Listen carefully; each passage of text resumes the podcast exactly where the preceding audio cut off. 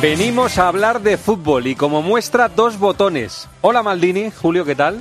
Hola, ¿qué tal, Corro? Muy buenas. Guille Uzquiano, hola Guille, ¿qué tal? ¿Qué tal? Muy buenas. Bueno, este también, este botón también puede valer. Javi comenzó la Javi, ¿qué tal? ¿Cómo está? Claro Buenas que sí, tardes. ¿cómo no va a valer, hombre? Por favor. es un honor.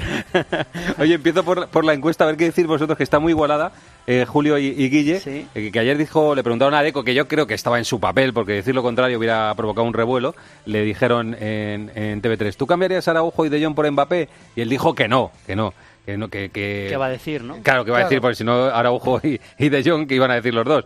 Pero en la encuesta que estamos haciendo, hay un 52 que sí y un 48 que no, eh, cuidado. ¿Vosotros cambiaríais a Araujo y a De Jong por Mbappé, sí o no?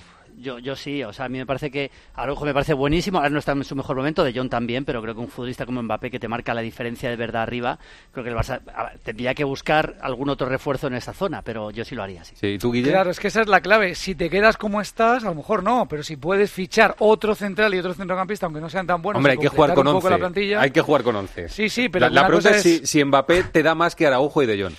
pues, eh, yo entiendo que esté dividida la encuesta, ¿eh? porque yo tengo dudas. Pareciéndome muy bueno Mbappé, pero es que los otros dos, primero son dos, y luego son buenos futbolistas en lo suyo Bueno. también.